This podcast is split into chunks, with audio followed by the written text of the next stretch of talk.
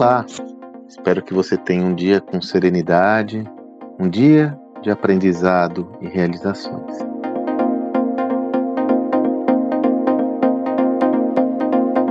Estava conversando esses dias com o meu amigo Wagner Ferrarese. O Wagner é ouvinte aqui dos nossos áudios diários, um cliente que participou das nossas imersões e acabou se transformando num amigo querido. O Wagner tem um projeto importante, uma consultoria estratégica que atua sobretudo no segmento das farmácias magistrais, as farmácias de manipulação.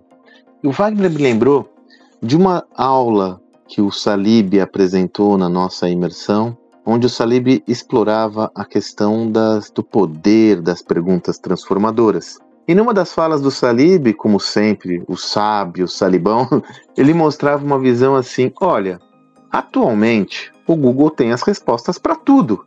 Dessa forma, num mundo onde todas as respostas estão postas, o valor emerge para onde? Ele emerge para a capacidade de fazer perguntas transformadoras. E é sobre esse tema que eu escolhi o nosso o meu áudio de hoje, o poder das perguntas transformadoras.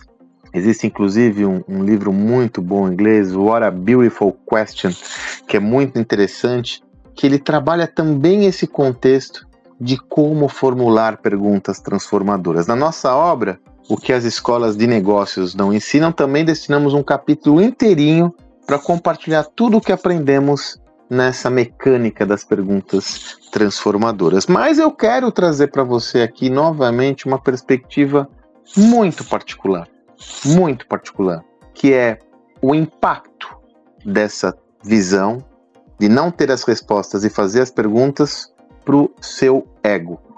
Por que isso? Existe uma percepção de poder quando você se posiciona no papel de ter as respostas para tudo. E assim foi evoluindo o mundo da liderança, o papel do líder como aquele que tem as respostas para tudo. Já falamos muito sobre isso. Isso lhe traz um conforto, lhe traz uma perspectiva pessoal e afaga o seu ego. Não há dúvidas. Afaga o seu ego.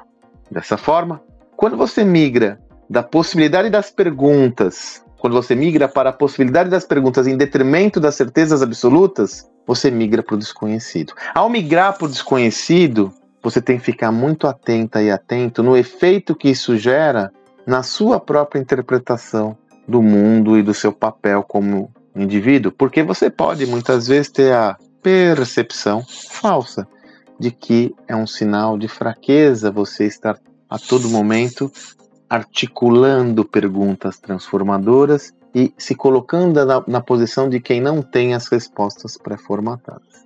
Por isso, por trás de uma questão trivial, existe um tema de fundo absolutamente pessoal, que pode acontecer inclusive no nível inconsciente, às vezes sendo imperceptível para a pessoa, para você ou para quem se coloca nessa posição, mas é inegável que esse mecanismo ele acontece, porque nós fomos acostumados a ser valorizados pelas respostas assertivas e pelo fato de termos respostas para tudo.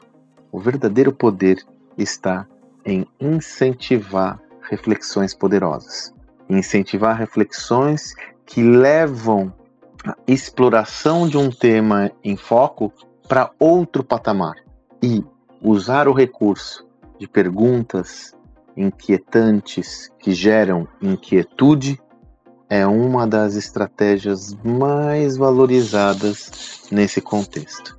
Mais recomendadas, eu diria, não valorizadas. Eu agradeço mais uma vez o Wagner por ter me estimulado a essa reflexão e me lembrado dessa aula magnífica do Salibão sobre perguntas. Inclusive, nós estamos planejando é, apresentar essa aula para nossa turma lá da imersão. Sempre nós temos aí um evento mensal. Estou planejando um dos eventos mensais ser essa aula do Salibão sobre como realizar, como formular perguntas transformadoras. Vamos nessa. Espero que você tenha um excelente dia e até amanhã.